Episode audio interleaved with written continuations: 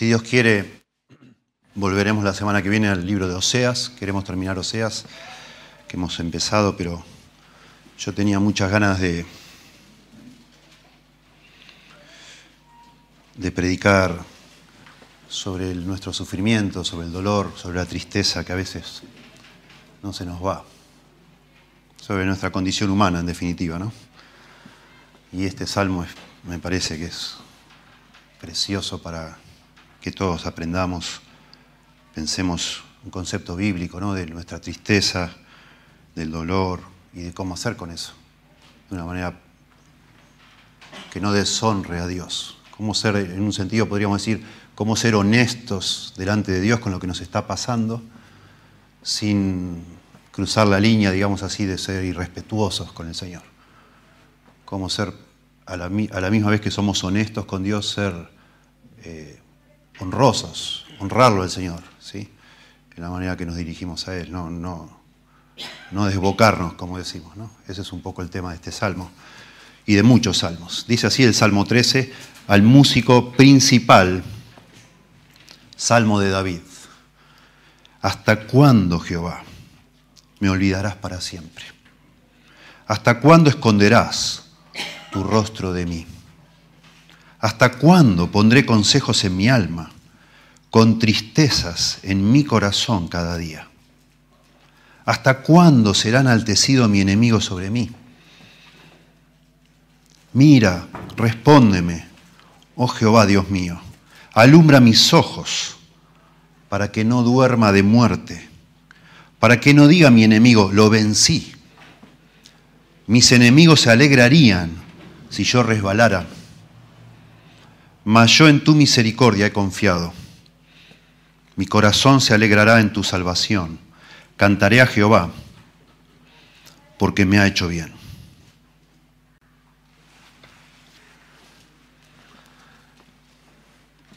Una de las formas bíblicas de permanecer fieles a Dios en medio del dolor, de la angustia, es el lamento, es lamentarnos delante de Dios. Y eso puede parecer asombroso, pero es lo que es, es lo que la Biblia nos enseña. De alguna forma nosotros deberíamos, debemos aprender a lamentarnos delante de Dios. De nuevo, de una manera honesta, pero honrosa, que no deshonra al Señor. Es muy precioso ver en la Biblia que la manera que en la, eh, en la Biblia se describe a una persona fiel, una persona piadosa, una persona que ama a Dios, es alguien que ha aprendido a esperar en Dios. Concepto para mí fascinante en relación a la fe, que la fe tenga que ver con esperar, que nuestra confianza en Dios se refleje en saber esperar en Él. Por ejemplo, solo cito una colección de pasajes que muchos de ellos son realmente para nosotros muy estimulantes, demasiado, animadores. Isaías 40, 31, cuando dice, los muchachos se fatigan y se cansan, los jóvenes flaquean y caen, pero los que esperan a Jehová tendrán nuevas fuerzas. Levantarán alas como las águilas, correrán y no se cansarán, caminarán y no se fatigarán. Los que esperan a Jehová. Salmo 25, recién leímos. Ciertamente ninguno de cuantos esperan en ti serán confundidos. Serán avergonzados los que se rebelan sin causa. Interesante, la segunda línea nos presenta la, la alternativa. Bueno, una alternativa es esperar en Dios, la otra es rebelarnos, decir, bueno, basta. Señor, no, no haces nada, ahora voy a hacerlo yo a mi manera. Voy a tomar yo las riendas de esto y lo voy a resolver a mi forma. Eso no es esperar, eso es desesperar. 25.5, encamíname en tu verdad y enséñame, porque tú eres el Dios de mi salvación. En ti he esperado todo el día. Interesante también cuando exploramos este tema de esperar en Dios, la implicación de que esto no es, no es esperar un minuto, una hora, un día, sino a veces es una espera prolongada. He esperado en ti todo el día.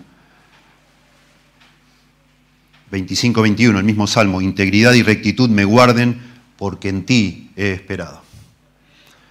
Siempre también está esa implicación de que esperar en Dios no es fácil, no es simple, ex- exige de nosotros perseverancia, pero hay recompensas. Es el mejor camino siempre, aunque aparentemente no es el mejor camino. En algún momento nuestros nervios nos traicionan y decimos, bueno, ya, no espero más. Y en todo el tiempo hay como un estímulo en estos pasajes. Esperá, esperá, esperá. Va a venir cosas. Dios te va a bendecir por qué esperar. Salmo 41, 41, precioso. Pacientemente esperé a Jehová y se inclinó a mí y oyó mi clamor. Y comienza todo el salmo a hablar. De nuevo, el concepto de paciencia. Interesante, estaba estudiando este Salmo 40, cuando buscaba las palabras en el hebreo, que pacientemente esperé es, este, esperando esperé, sería en hebreo. Se repite el mismo verbo, esperando esperé en Dios. Concepto, porque esperar es, implica paciencia. Si estás esperando algo, implica quédate tranquilo, esperá, ya va a venir. Y cuando dice acá pacientemente esperé, es esperando esperé, porque eso es lo que es. Salmo 130, ya lo hemos predicado acá, dice, esperé yo a Jehová, esperó mi alma. En su palabra esperado, todo junto, no el énfasis. Esperé yo a Jehová, esperó mi alma. En su palabra he esperado. Mi alma espera a Jehová, más que los centinelas a la mañana, más que los vigilantes a la mañana. Y entonces concluye verso 7, Salmo 130, espere Israel a Jehová, porque en Jehová hay misericordia. Gesed, amor leal. Proverbios 27, que es un libro de sabiduría. Noten cómo este concepto también es un concepto sabio para vivir la vida, de esperar en Dios. No digas, yo me vengaré, dice Proverbios 20, 22. Espera a Jehová y Él te salvará. No digas, yo lo voy a hacer a mi manera. Basta, se acabó. Yo voy a tomar las cartas en el asunto. No digas eso, no seas necio. Sé sabio, espera en Jehová. Espera a Jehová y Él te salvará. Él va a intervenir. Isaías 49, 23 habla mucho Isaías de la esperanza también, claro, escrito en momentos de mucha angustia y anticipando momentos peores. Isaías alentando al pueblo, esperen en Dios, no vayan corriendo a buscar ídolos, no tomen el asunto en sus manos, no se apoyen en hombres, esperen a Dios. Y conocerás, Isaías 49, 23, conocerás que yo soy Jehová, que no se avergonzarán los que esperan en mí. No se es una promesa, no te vas a avergonzar no sos un tonto. Las otras alternativas son todas peores, aunque te parezca que no. Y Jeremías, que es un ejemplo, Jeremías, de esperar en Dios, porque todo lo que Dios le pidió hacer, y Dios le avisó, te voy a mandar a hacer algo, pero nadie te va a escuchar. Te di un ministerio, pero vas a fracasar. Humanamente hablando, vas a fracasar. Y Jeremías, asombrosamente, es un hombre, lo conocemos como el profeta llorón, el que escribió un libro entero llamado Lamentaciones, ¿no? que se lamentó, esperando en Dios. Y Jeremías dice, bueno es Jehová a los que en él esperan. Eh, de hecho, está equivocado esto, Lamentaciones dice. Jeremías lo dice en Lamentaciones. Puse mal la cita, Lamentaciones 3, 25 al 26. Mientras está lamentando de toda la desgracia que está viendo, bueno es Jehová a los que en él esperan, al alma que le busca.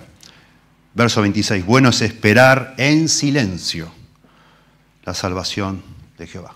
Es bueno esperar en Dios, es bueno, pero no es fácil. De hecho, es completamente frustrante, desesperante y difícil. Es muy difícil esperar en Dios, por cómo somos nosotros. Siempre cuento la ilustración porque veo cómo es mi corazón, mi alma, no sé, mi constitución, si se quiere. Ahora uno, uno ahora, yo, uso todo el tiempo el GPS, no porque a veces no sepa el camino, sino porque quiero saber a qué hora voy a llegar, ¿no? Me gusta que me diga todo el tiempo a qué hora, a qué hora voy a llegar a algún lugar. Y es interesante porque ah, lo uso, lo uso cuando me toca viajar a Los Ángeles, uso el GPS también, todo el tiempo, porque hay muchos embotellamientos, demasiados. Y estoy en medio de un embotellamiento en una autopista y me dice que es el camino mejor, porque te pone los alternativos tres minutos más largos, cuatro minutos más largos, diez minutos más largos. Igual me salgo y hago el más largo. Digo, a lo mejor se equivoque porque estar acá parado me vuelve loco. Prefiero eh, agarrar calles por todos lados, cortadas, y ir y volver, hacer algo. Me tranquiliza hacer algo que estar acá esperando que parece que esto no se va a desembotellar nunca. Y la verdad, después digo que es 11, igual hubiera llegado 10 minutos más temprano si me quedaba esperando acá adentro. Y de alguna manera eso es lo que es nuestra vida. Es una lucha. Eh, Confiar en Dios es una lucha tremenda, y sobre todo en momentos de dificultad, y, así es este mundo, lleno de dificultad. Difícil, muy difícil. Y personas, lamentablemente, lo vemos todo el día, yo no, quiero ser malo con lo que digo, pero es las imágenes mentales que a mí se me vienen. Eh, la alternativa a esperar en Dios, yo lo, imagino así hoy, es la alternativa piquetera, digamos. Mentalmente es como agarrar unas gomas, prender fuego, hacer humo negro, ahí empezar a, fabricarse unas bombas Molotov y a ver, yo lo voy a hacer a mi manera. Si no, me, si no me dan lo que yo merezco, lo que yo recibo, lo que yo quiero, lo que, es mi derecho, yo voy a empezar a patear puertas hasta conseguirlo. No, no es lo que debemos hacer. No es lo que hace una persona que tiene fe en Dios. ¿verdad? Pensá, es una simplificación burda esto que estoy diciendo, pero pensá en asuntos que tienen que ver con, tus emociones, con lo que querés, con lo que te está desesperando. Quizás estás deseando tener un, bebé y que no viene, quizás estás deseando tener una pareja que no viene y se hace largo esto. Quizás tenés un problema de salud que no se resuelve, un tema económico, un trabajo que detestás y que no, no te complace y lo querés cambiar y no podés. O cosas por el estilo, ¿verdad? Y Dios te, llama a esperar y vos decís, bueno, no, no, no, no, ya no. Yo lo voy a resolver de otra forma. Y después de años de dar vueltas te das cuenta que tonto, hubiera esperado. No, estoy en el mismo punto. Solo que mientras yo hacía algo, mientras hacía algo parecía que, que la cosa estaba avanzando, pero en realidad no avanzó nada. Y le hubiera sido mejor quedarme esperando en el Señor.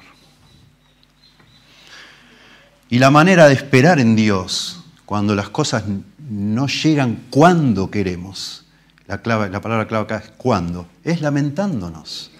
La manera, así como a mí me calman los nervios, nervios salir y sentir que estoy haciendo algo, la manera de esperar en Dios y no hacer algo por mi cuenta es seguir esperando en Dios mientras derramo mi corazón delante de Dios, lamentándome.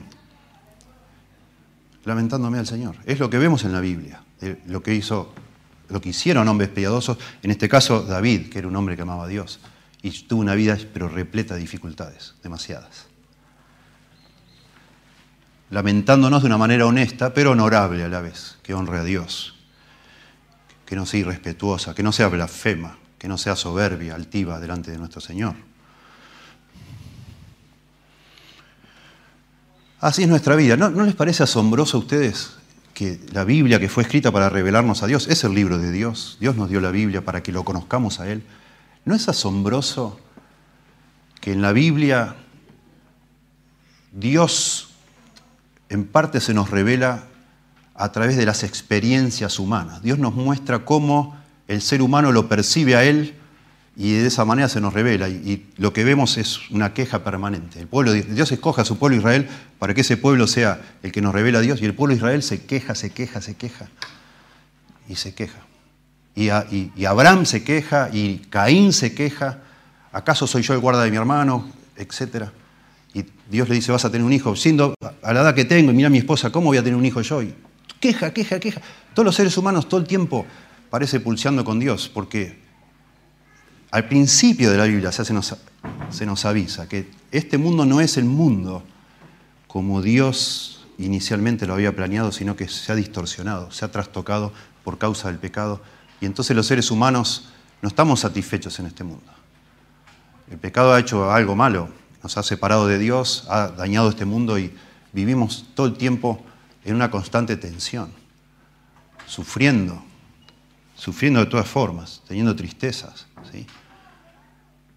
Vivimos de una manera nerviosa todo el tiempo, ansiosos, preocupados por lo que no tenemos, por lo que las injusticias que vemos, etc.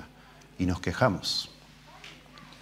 Pero en la Biblia se nos propone lo que en definitiva es lo más sensato para una persona que una persona de fe.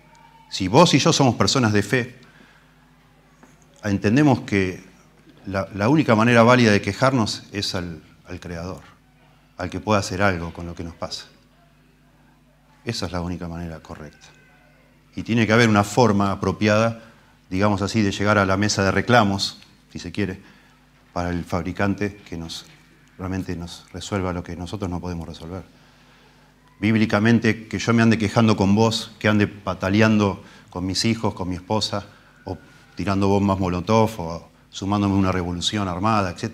Lo que se te ocurra para tratar de cambiar las cosas que a mí no me gustan. Bíblicamente eso es un espanto. La única manera bíblica de una persona que realmente cree que existe Dios, que es el creador y que tiene el poder para mejorar las cosas o cambiarlas como deberían ser. Es Dios. Y la manera bíblica entonces es que vayamos a Dios. a Él reclamarle, a Él quejarnos, de alguna forma. Pero claro, suena raro, ¿no? Como decir, ¿cómo me voy a ir a quejar a Dios? ¿Quién soy yo? Pero es lo que vemos en la Biblia. No sé, se me ocurre, la verdad que no sé, cómo, mi, referencia soy yo mismo, lo que hago yo en mi vida, pero yo a veces lo digo y con mucha vergüenza, yo me he quejado mucho delante de Dios, mucho. Mi esposa no lo ha sabido, mis hijos no lo han sabido, y siempre digo, agrego esto, con vergüenza les digo, me he quejado mucho. He estado trabajando arriba de un andamio diciendo, ¿qué estoy haciendo acá? ¿Qué hago acá yo? ¿Por qué, Señor, no me das otra forma de vida? ¿Por qué si yo quiero predicar tu palabra, quiero servirte, quiero... Hay un montón de personas que veo tienen miles de necesidades y yo estoy acá con un rodillo pintando arriba de un andamio. ¿Qué, es esto, Señor? Y se me ocurre que yo tengo un concepto equivocado y probablemente todos nosotros acá lo tengamos. ¿Por qué? ¿Por qué con vergüenza? ¿Y, qué hubiera hecho si no?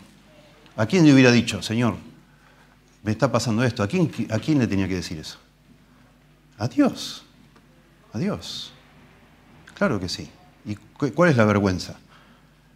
Si eso es... Yo creo en Dios y creo que solo Dios me podía sacar de ese andamio.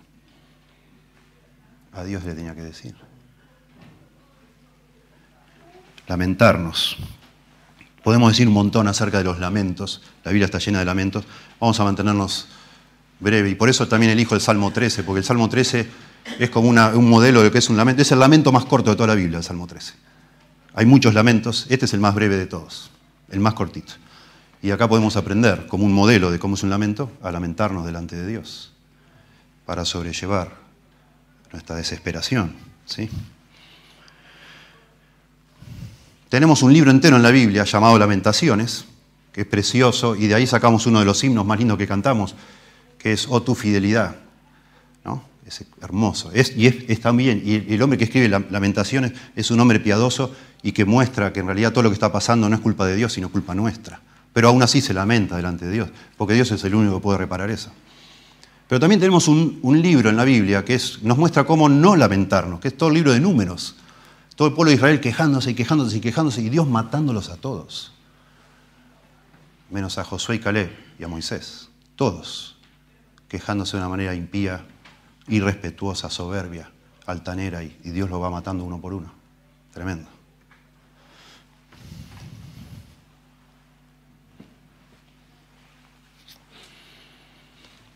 La respuesta son los lamentos que vemos en el libro de los Salmos.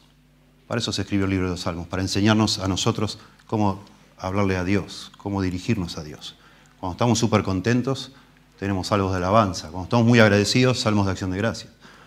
Cuando estamos realmente desesperados, angustiados, tristes, lamentos, tenemos lamentos. Y adivinen qué. Hay, otros, hay otros géneros de salmos, pero los principales son estos tres, alabanza, lamento y acción de gracias. Adivinen qué, cuál es el que más se usa en el libro de Salmos. De los 150 salmos, la mayoría son lamentos. El 44% de los salmos son lamentos. 66 salmos de la Biblia son lamentos delante de Dios. 66 contra 48 de alabanzas y 12 de acción de gracias. Es, es la realidad de nuestra vida. Así, así, eh, los salmos reflejan lo que es nuestra experiencia. No todos los días, no estamos todo el tiempo desesperados, angustiados a punto de, caer en un pozo. No, no es todos los días así, pero es, muy frecuente. Es muy frecuente que estemos mal. Dice un, libro de referencia muy interesante. Dice, escuchen, hablando de los géneros, dentro de estos tres principales géneros que hay dentro del libro de Salmos. Cuando el israelita estaba en una relación armoniosa con Dios y sus propias circunstancias, cantaba himnos de alabanza a Dios.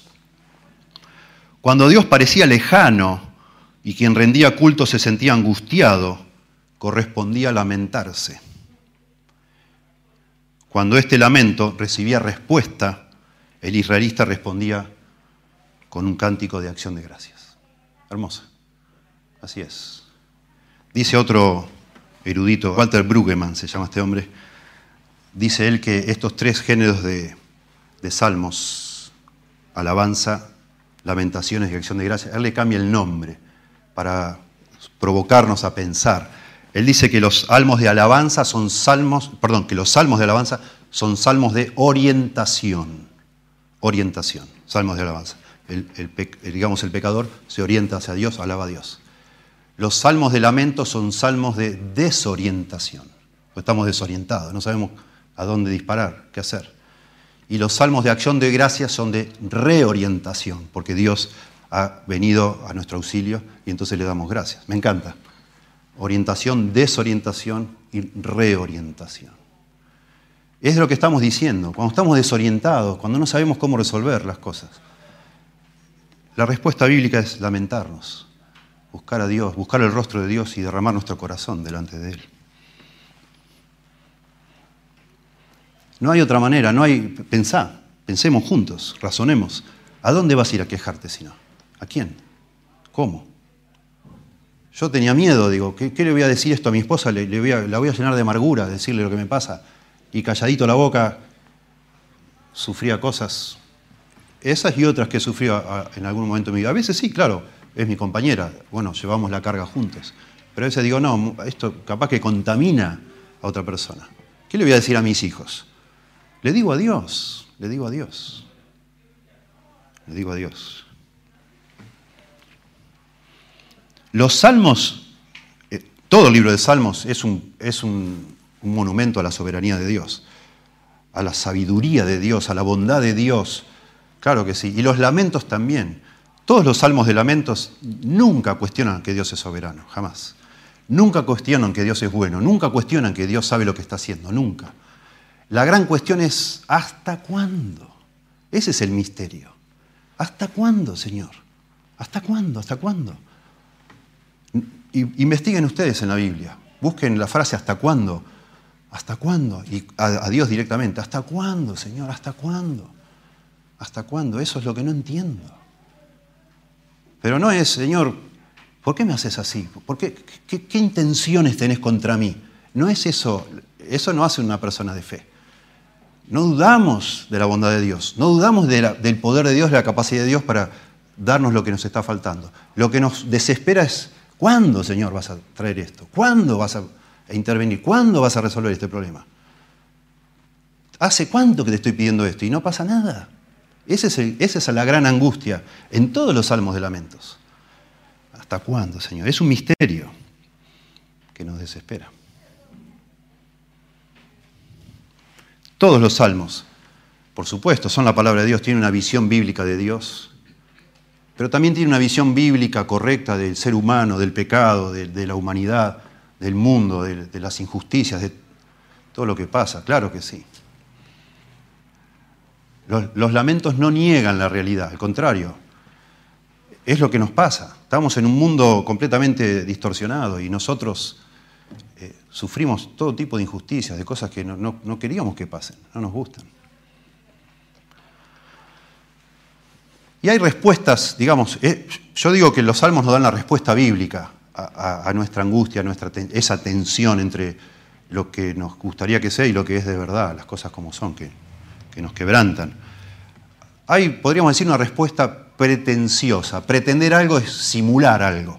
Yo pretendo, o vos, nosotros pretendemos algo cuando, que no somos, por eso pretendemos. Una respuesta pretenciosa a este tema es, yo no tengo ninguna queja. Este, la queja, si tuviera, no la diría porque es antibíblico. No existe una queja bíblica. Sería pretencioso, simular como que como una super espiritualidad, digamos. ¿no? no, no, quejarse no está bien. No se puede hacer eso. El cristiano siempre tiene que estar feliz, siempre tiene que estar gozoso, en victoria, hermano, estoy en victoria. Y siempre uno pretendiendo, poniéndose la máscara de que estás, somos unos, no, soy bárbaro, soy bárbaro, Dios me está bendiciendo, está bárbaro. Y pretendés y pretendés. Y no es cierto. Y de pronto escuchás a alguien quejarse y decís, para callate la boca, ¿quién te crees que sos vos? ¿Cómo vas a hablar hacia Dios? Nosotros los cristianos tenemos que estar gozosos siempre. ¿Cómo vas a decir que estás desanimado o lo que sea que te esté pasando? Otra respuesta es la, respuesta a la prosperidad, la respuesta próspera, la respuesta pretenciosa, la respuesta próspera. Todo este evangelio, que no es evangelio, que llamamos evangelio de prosperidad, se basa sobre la, la mentira, la gran mentira es que nosotros nuestras palabras tienen poder. Entonces declaramos, no pedimos, Señor, por favor, no rogamos, sino que declaramos. Y supuestamente lo que yo digo sucede porque mi palabra tiene poder creativo. Entonces en este concepto quejarse está prohibido quejarse. Porque si yo me quejo, si yo hablo palabras negativas, eso es lo que me va a venir. Maldiciones me van a venir. Entonces, no te quejes. Declará. Estás hecho bolsa, estás destruido, no sabes para dónde disparar y decís, declarás cosas. Absurdo. Eso no hace la Biblia, en ningún momento hace eso la Biblia. Claro que no. La respuesta, en tercer lugar, la respuesta pomposa, digamos así. Por, seguir todo con pena. Eh, de ser completamente honesto delante de Dios, ¿no? Y como yo soy transparente, yo no tengo pelos en la lengua, lo que ves es lo que soy, y uno habla con Dios sin ninguna reserva, le decís a Dios, ¿por qué Dios? No soy feliz. ¿Por qué me diste esto? Eso no es un lamento, eso no es, eso no es lamento. Eso es personas que tienen un concepto de Dios diminuto y se creen ellos el centro del universo. Así no se le habla a Dios pero sí se puede quejar a Dios. Y esa sería la cuarta alternativa, que es la respuesta piadosa, que es, como estoy diciendo, hablar de honestamente delante de Dios, abriendo tu corazón, derramando. Dios ya lo conoce, por supuesto, y vos derramás tu corazón y, Señor, ¿hasta cuándo, Señor? Señor, no entiendo. Pero de manera honorable a Dios, que honra a Dios. Eso es lo que es lamentarnos delante de Dios. Señor, no escondas tu rostro delante de mí, Señor. Señor, estoy, mis ojos se han secado de llorar, Señor. Señor, no, no, no paro, Señor, de, buscarte. no, no encuentro respuesta, Señor. Eso es bíblico, hermanos. ¿Qué vas a hacer si no? ¿Qué vas a hacer? Bueno, Salmo 13, eso fue la introducción. Dice al músico principal, Salmo de David, ¿hasta cuándo, Jehová, me olvidarás para siempre? ¿Hasta cuándo esconderás tu rostro de mí, Señor? ¿Hasta cuándo pondré consejos en mi alma? Con tristezas en mi corazón cada día. ¿Hasta cuándo será enaltecido mi enemigo sobre mí? Mira, respóndeme, oh Jehová, Dios mío. Alumbra mis ojos para que no duerma de muerte, para que no diga mi enemigo, lo vencí. Mis enemigos alegrarían si yo resbalara, mas yo en tu misericordia he confiado. Mi corazón se alegrará en tu salvación. Cantaré a Jehová porque me ha hecho bien. Qué precioso, qué breve y qué precioso. Cuando nos sentimos abandonados por Dios. Yo le puse de título a este salmo, primero le puse ¿hasta cuándo, Señor? Y ahora agregué ¿hasta cuándo, Señor? Cuando nos sentimos abandonados por Dios. ¿Qué es lo que expresa este salmo?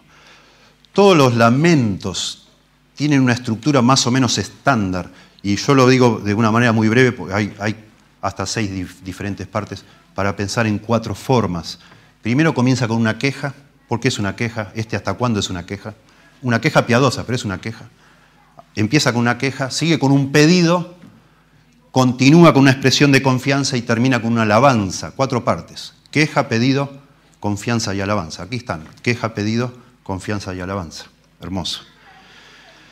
Si ustedes, si miramos bien este salmo, tiene tres partes. Ustedes lo miran bien acá, son seis versículos, cada parte son dos versículos. ¿sí? Los primeros dos versículos son la queja, David se queja. ¿Hasta cuándo, Señor? ¿Hasta cuándo? ¿Hasta cuándo? ¿Hasta cuándo? Cuatro veces dice hasta cuándo, para subrayar, ¿no?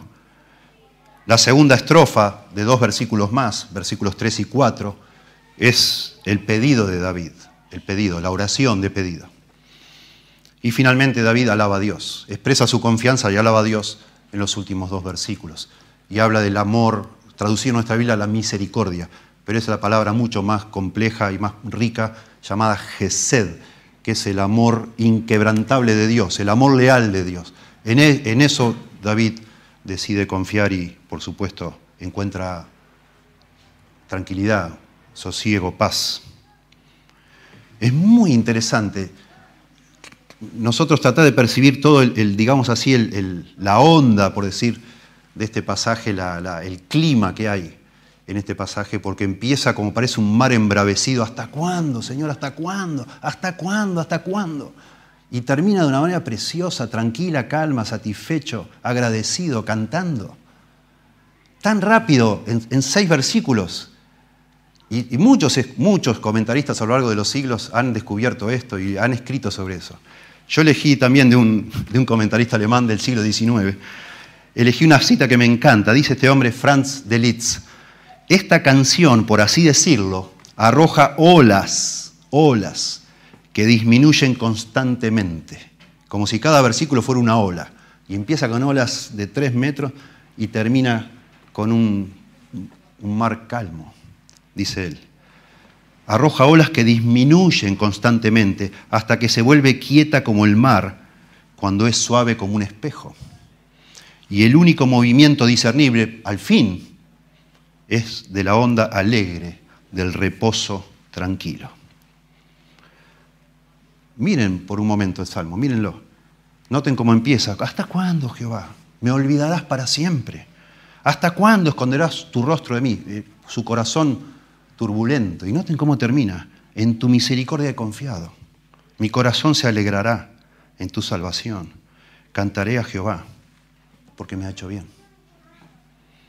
Pasa de la tormenta David a la tranquilidad, del desánimo al deleite, de la queja a la canción, de la rebelión a la rendición. Me gusta pensar en esos términos.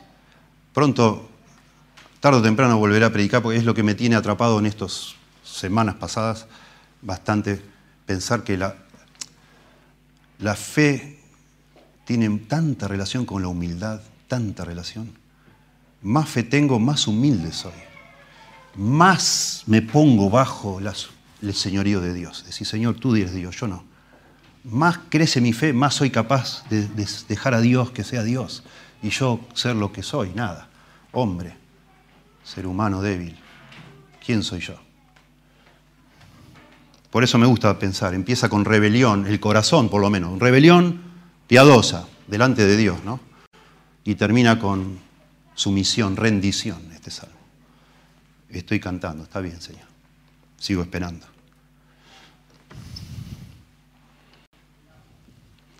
Y para observar, ya que estamos todavía en la estructura, es muy notable ver que comienza, como decimos, con turbulencia en el corazón, termina con calma, pero en el medio justo lo que hay es oración, petición a Dios, confianza en Dios.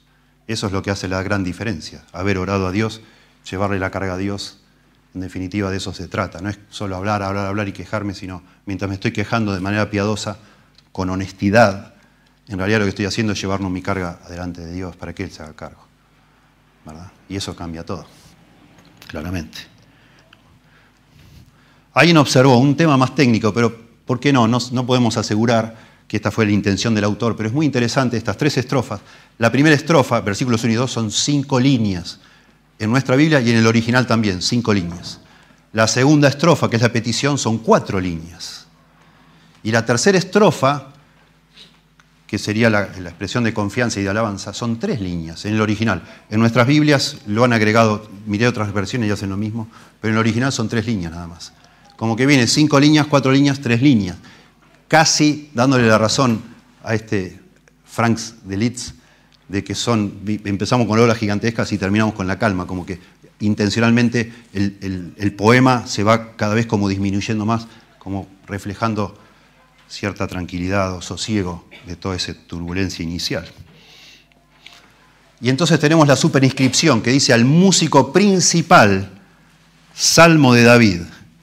Y esto no deberíamos pasarlo por alto porque esto es una de las inscripciones más, más comunes de todo el Salterio, que David que es el que escribió la mayoría de los salmos, indique que este salmo se lo está dedicando al, director del coro, de los músicos, por eso dice músico principal. escribe esto David, es un poema que él escribe, por supuesto reflejando su experiencia personal con Dios, pero no lo escribe solo para él, para descargarse delante de Dios, sino que lo escribe y se lo manda al director del coro. ¿Para qué? Para que lo canten. Y uno dice, para me estás diciendo no solo que no está mal que yo me queje delante de Dios, sino que hasta lo convertimos en una canción, para que todo el mundo sepa, no solo que David el rey, que ama a Dios, que es una persona piadosa, no solo que él, lo que le está pasando a él, sino que lo cantemos todos de alguna manera para que todos en la congregación sepamos que esto está bien, que esto es lo que debemos hacer. Cantémoslo. Como recién cantamos, calma mi alma. ¿Cómo vas a cantar calma mi alma y toda una cosa depresiva? Y es lo que somos, hermanos. Es así como vivimos nuestra vida. Hay días, hay semanas que eh, no se pueden, no, ni creyente parece que somos, ¿verdad? Me parece precioso. No solo David lo dice, digamos, yo como les digo, siempre me da vergüenza, cada vez que yo voy a contar mis quejas, digo, me da vergüenza decirlo, hermano, pero yo me he quejado mucho. David no le da vergüenza, lo escribe y se lo manda al, al director del coro para que todo el mundo lo cante. tremendo, tremendo. Y está bueno saberlo, antes de empezar, hermanos, a la descripción de todo. A veces estamos con nuestro corazón realmente quebrantado, como dice otra parte de la Biblia, con los ojos secos de llorar y para cómo nos sentimos culpables, como diciendo, ¿cómo? Yo no tengo fe, ¿cómo puedo estar así?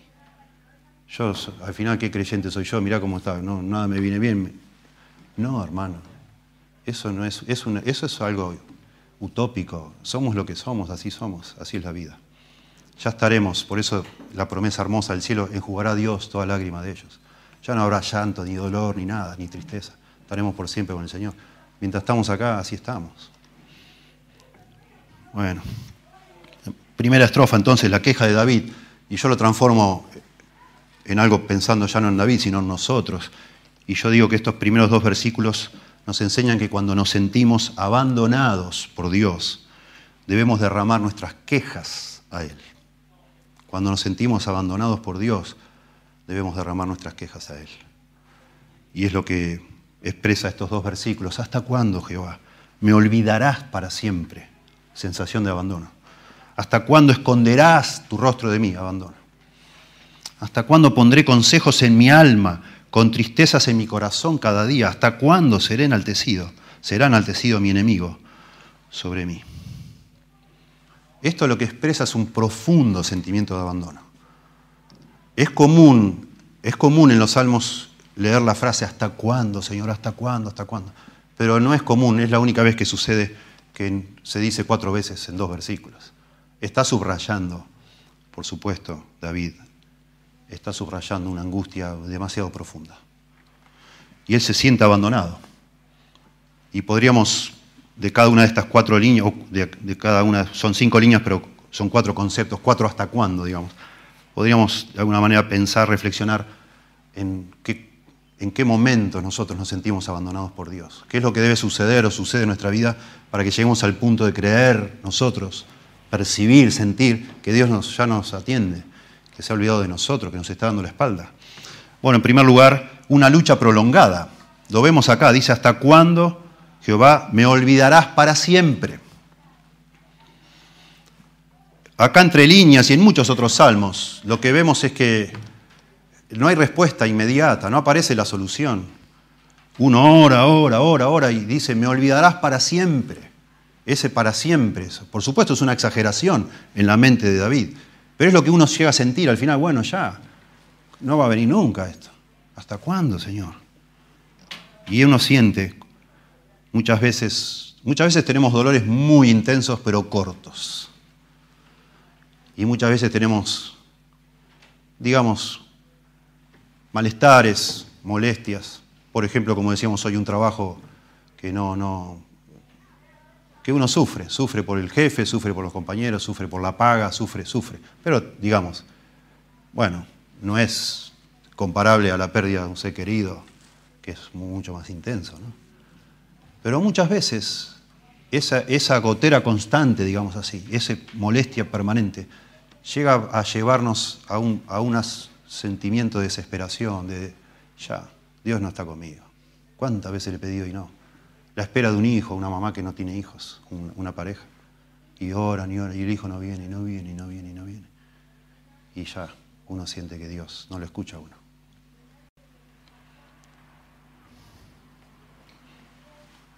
Dice un comentarista, no es bajo las pruebas más agudas sino las más largas, que estamos en mayor peligro de desmayar.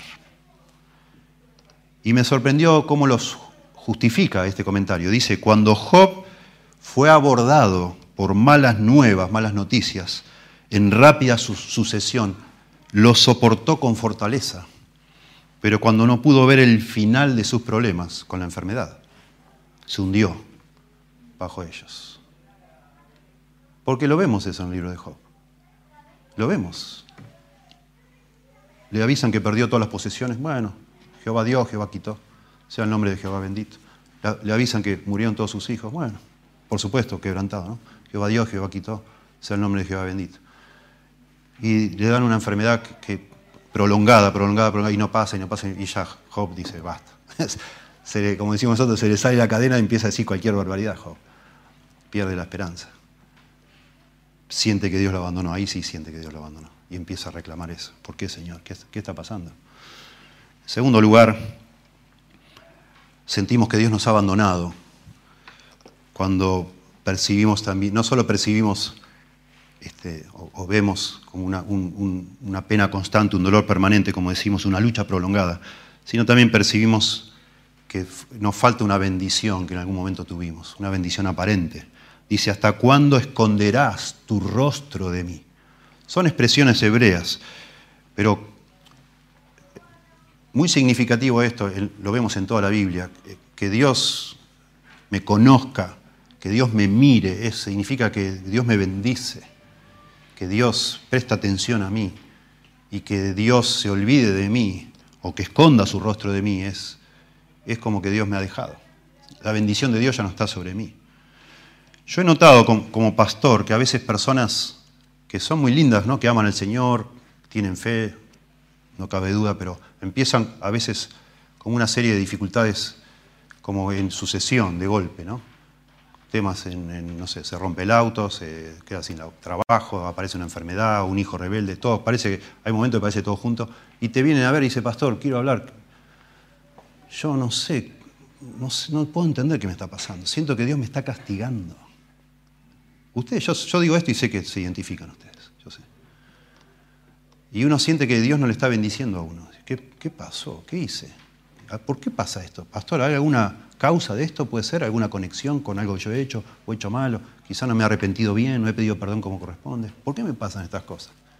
Y uno siente que Dios no solo no le está bendiciendo, sino probablemente ya no te bendiga nunca más. Y es lo que está diciendo acá David. ¿Hasta cuándo, Señor? Él está interpretando lo que le pasa. Eh, pronto vamos a saber que el gran problema de él parece que fuera acá en este salmo el tema de los enemigos de él, que es lo que más repite. pero enseguida lo conecta con la bendición o la maldición de Dios. Él se siente maldito, por eso dice, ¿hasta cuándo esconderás tu rostro de mí?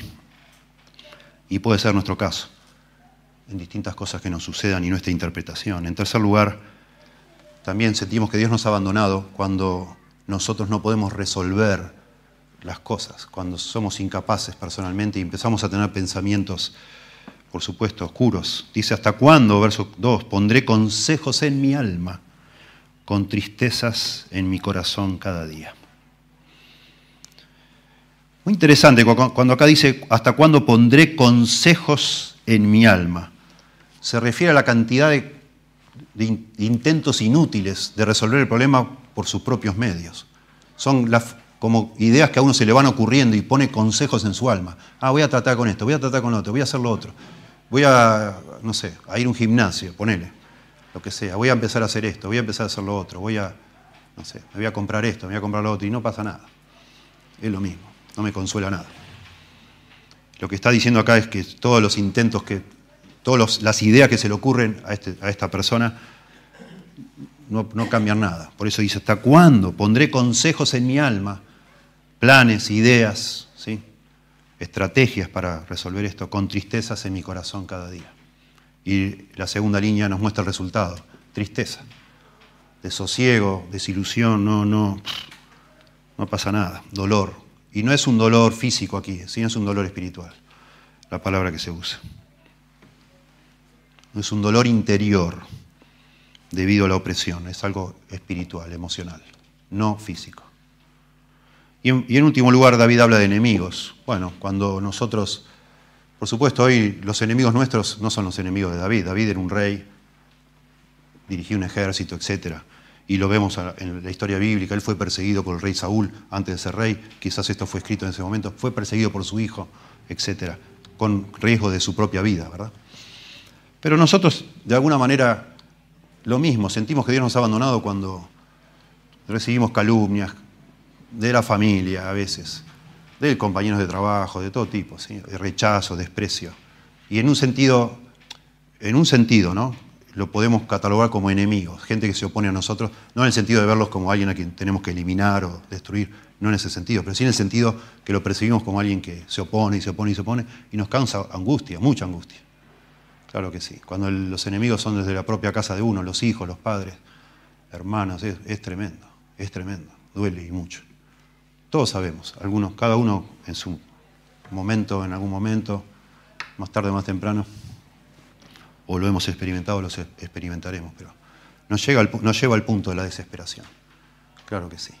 Y no hay estrategia que, resuelva, que nuestra plan que resuelva. ¿sí? Son preguntas, todo, noten, son todas preguntas, preguntas, preguntas, preguntas. En un sentido son preguntas retóricas que se contestan solas, que significa que no está buscando respuestas, en un sentido. No es, un tema intelectual que quiere una solución intelectual, no es una solicitud de conocimiento. Todas estas preguntas, de alguna manera, la forma que están escritas incluso, utilizan un, un recurso literario que agrega mucha carga emocional a lo que se está diciendo. ¿Hasta cuándo? ¿Hasta cuándo, Señor? ¿Hasta cuándo? Lo que está pidiendo es la intervención de Dios. Eso es lo que. Cuando oramos así, le estamos pidiendo a Dios, por favor, hace algo. Hace algo. Yo, no puedo hacer nada. Yo siento que me abandonaste.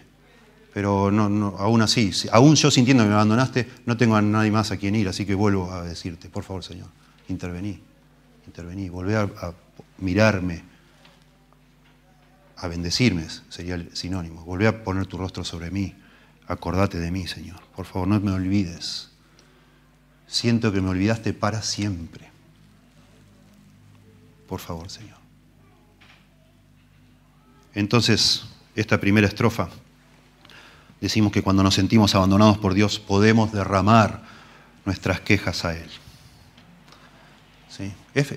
No quiero extender mucho en este punto, pero qué feo, qué tremendo nosotros hemos conocido al Señor y qué hermoso que sinónimo de salvación para nosotros es conocer a Dios y se nos dice en la Biblia que algún día lo conoceremos sin impedimento como somos conocidos por Él. Qué hermoso saber que Dios nos conoce, que Dios sabe de vos, que Dios sabe de mí, que Dios está interesado. Es hermoso vivir así, aunque tenemos angustias, claro que sí. ¿Qué será vivir pensando que Dios me ha abandonado, que no le interesa, que me ha dado la espalda? Un espanto, angustiante. En segundo lugar, cuando nos sentimos abandonados por Dios, no solo podemos quejarnos, derramando nuestras quejas delante de Dios de manera piadosa, respetuosa y honesta. Cuando nos sentimos abandonados por Dios, debemos suplicar por liberación.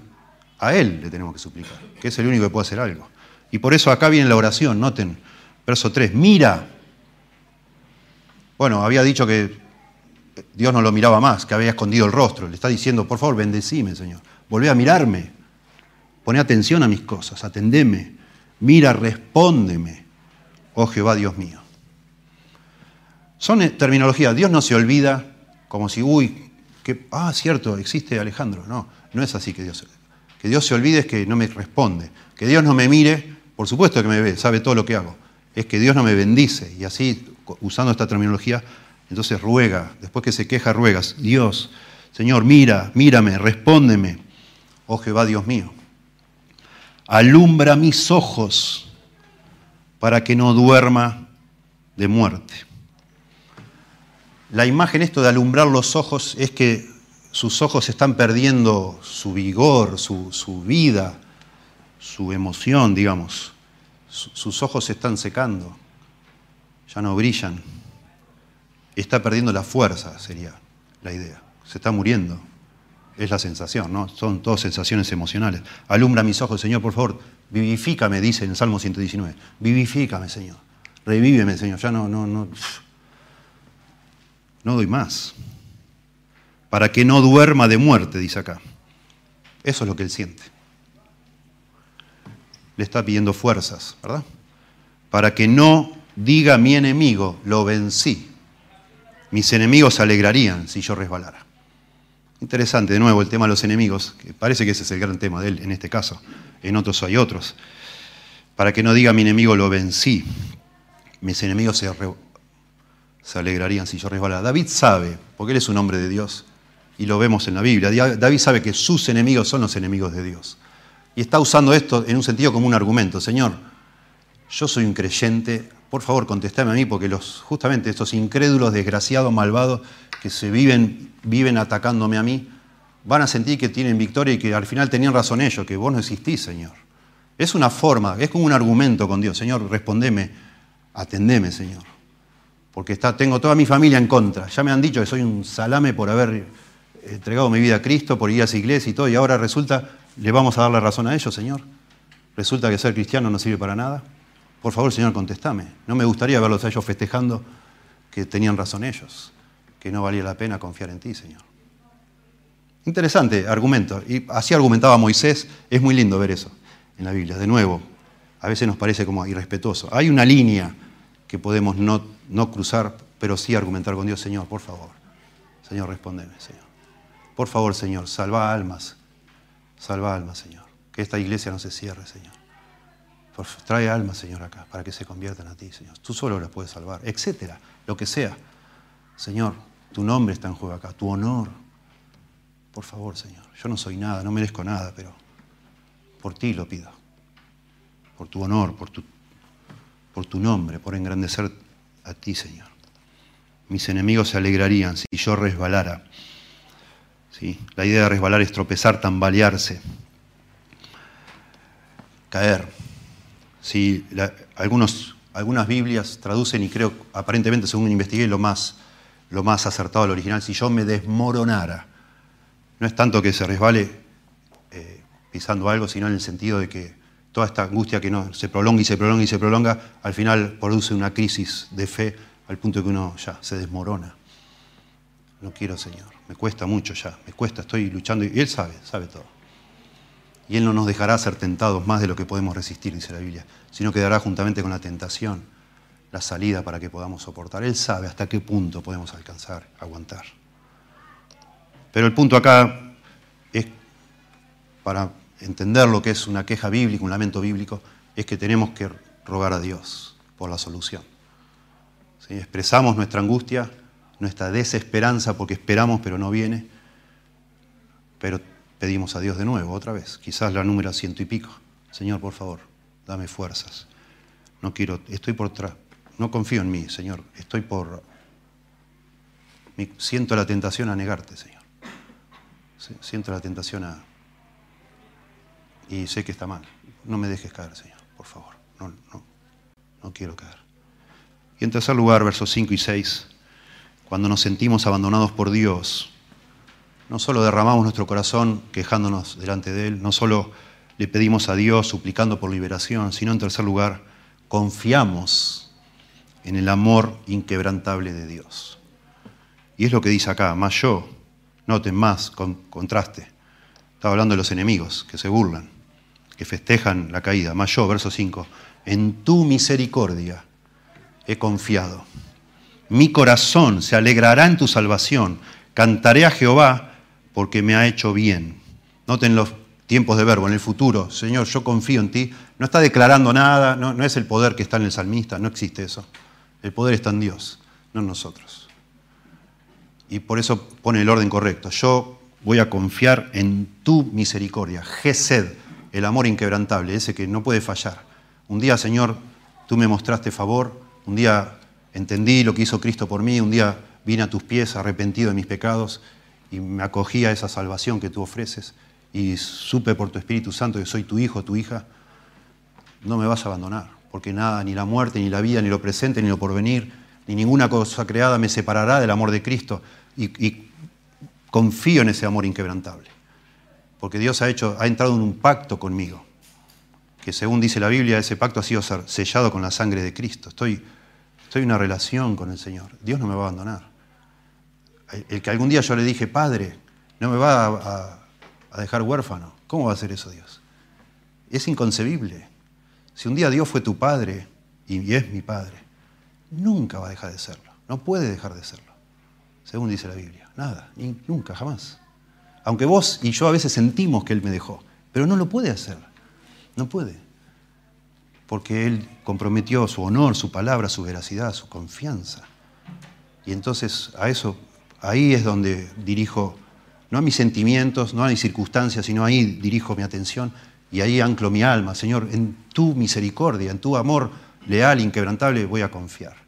Y entonces yo sé que voy a cantar, porque tú no me vas a defraudar. Jamás Dios defrauda. Sé que mi corazón se va a alegrar en tu salvación. Sé que voy a cantar. Cantaré a Jehová porque me ha hecho bien.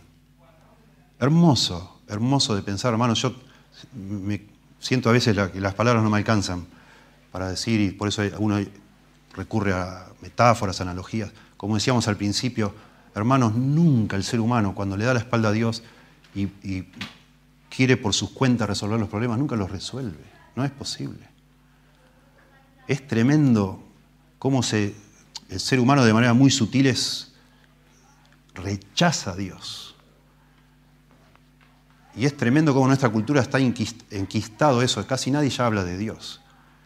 Y está casi, como casi es como una verdad este, universal que para muchas personas, que la religión se ha inventado para someter a las personas, para que no se quejen, para que no protesten, para dejarse dominar por los poderosos.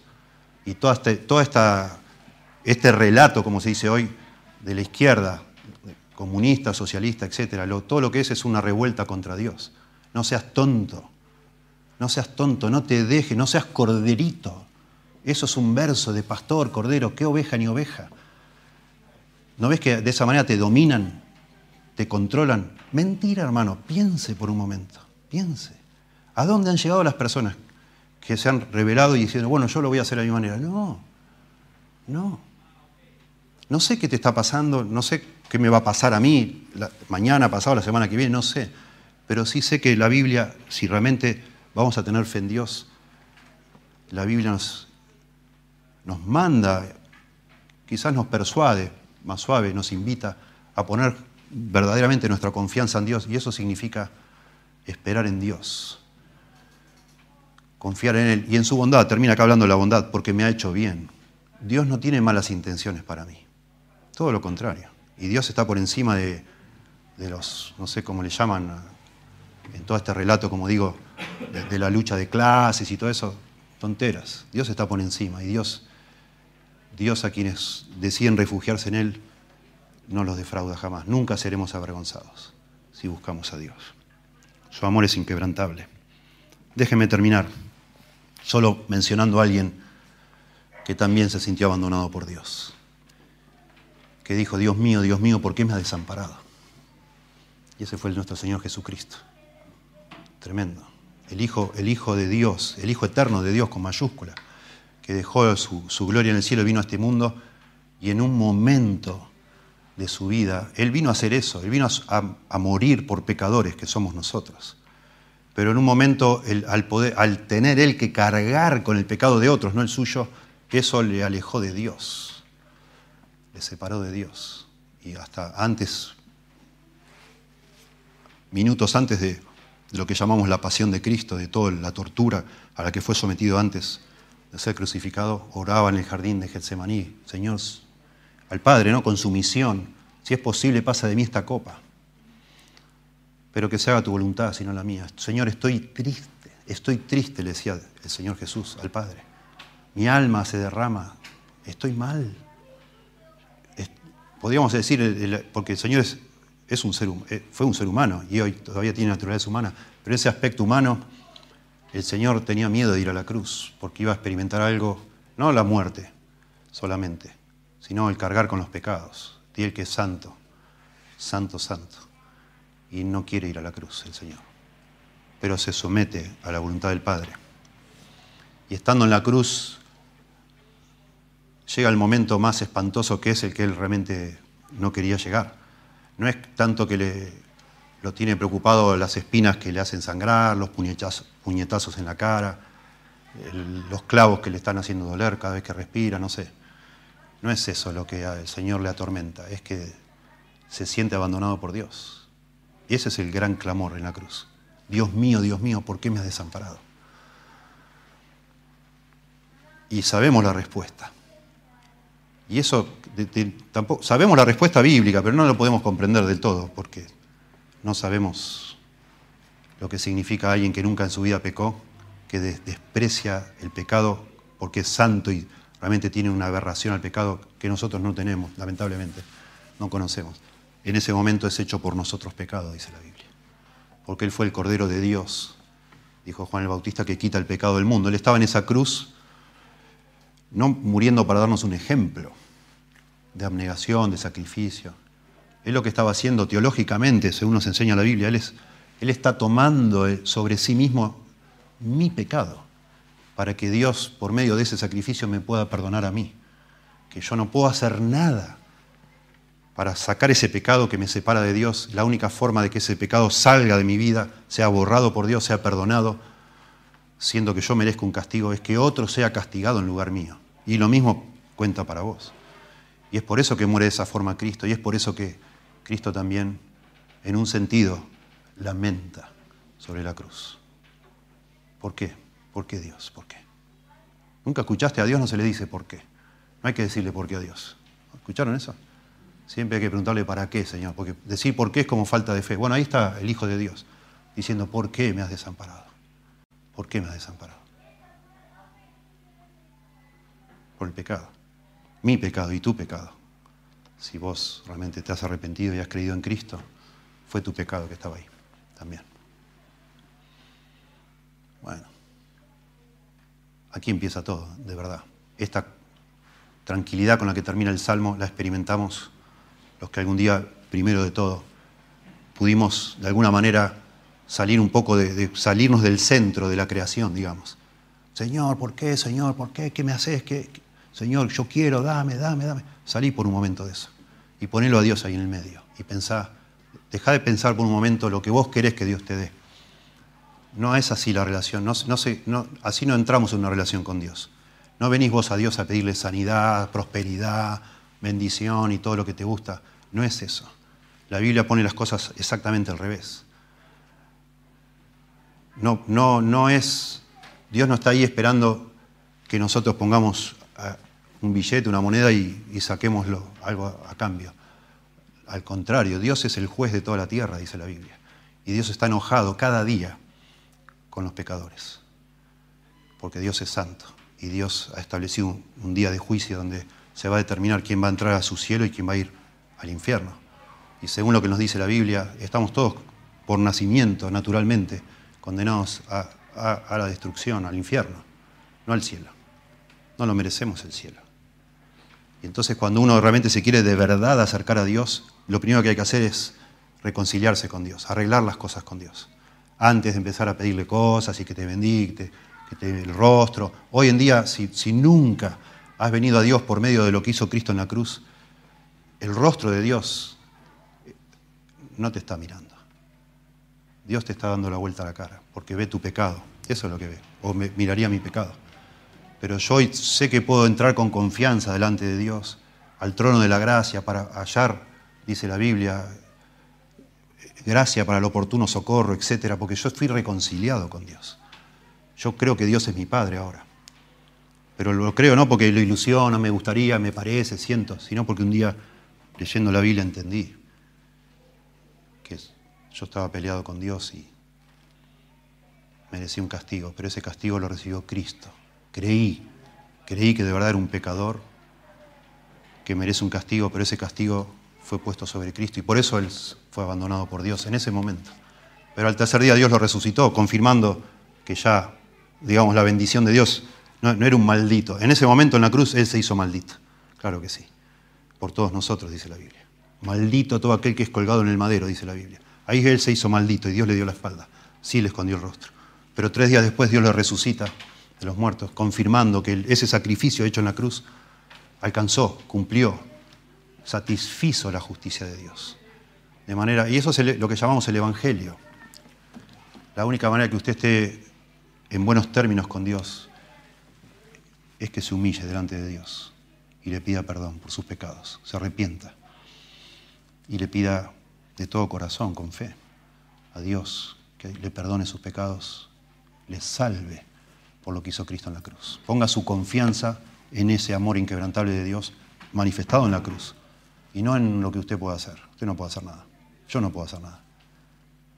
No, estoy perdido. Te damos gracias, Señor, por tu palabra. Pedimos que la uses en nuestro corazón. Necesitamos, Señor, humillarnos ante ti.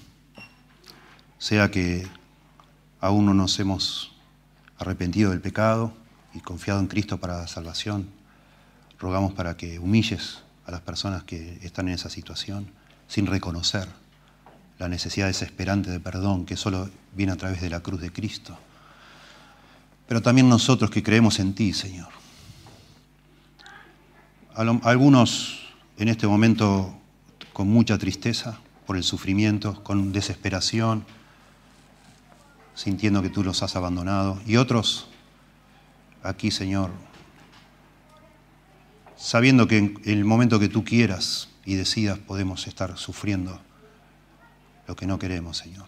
Te pedimos que nos humilles para estar preparados todo el tiempo, para reconocerte a ti como el soberano, como el Dios que hace lo que quiere y entonces encontrar consuelo en ese amor inquebrantable, encontrar consuelo en saber que nuestras vidas están en manos de un Dios bueno que solo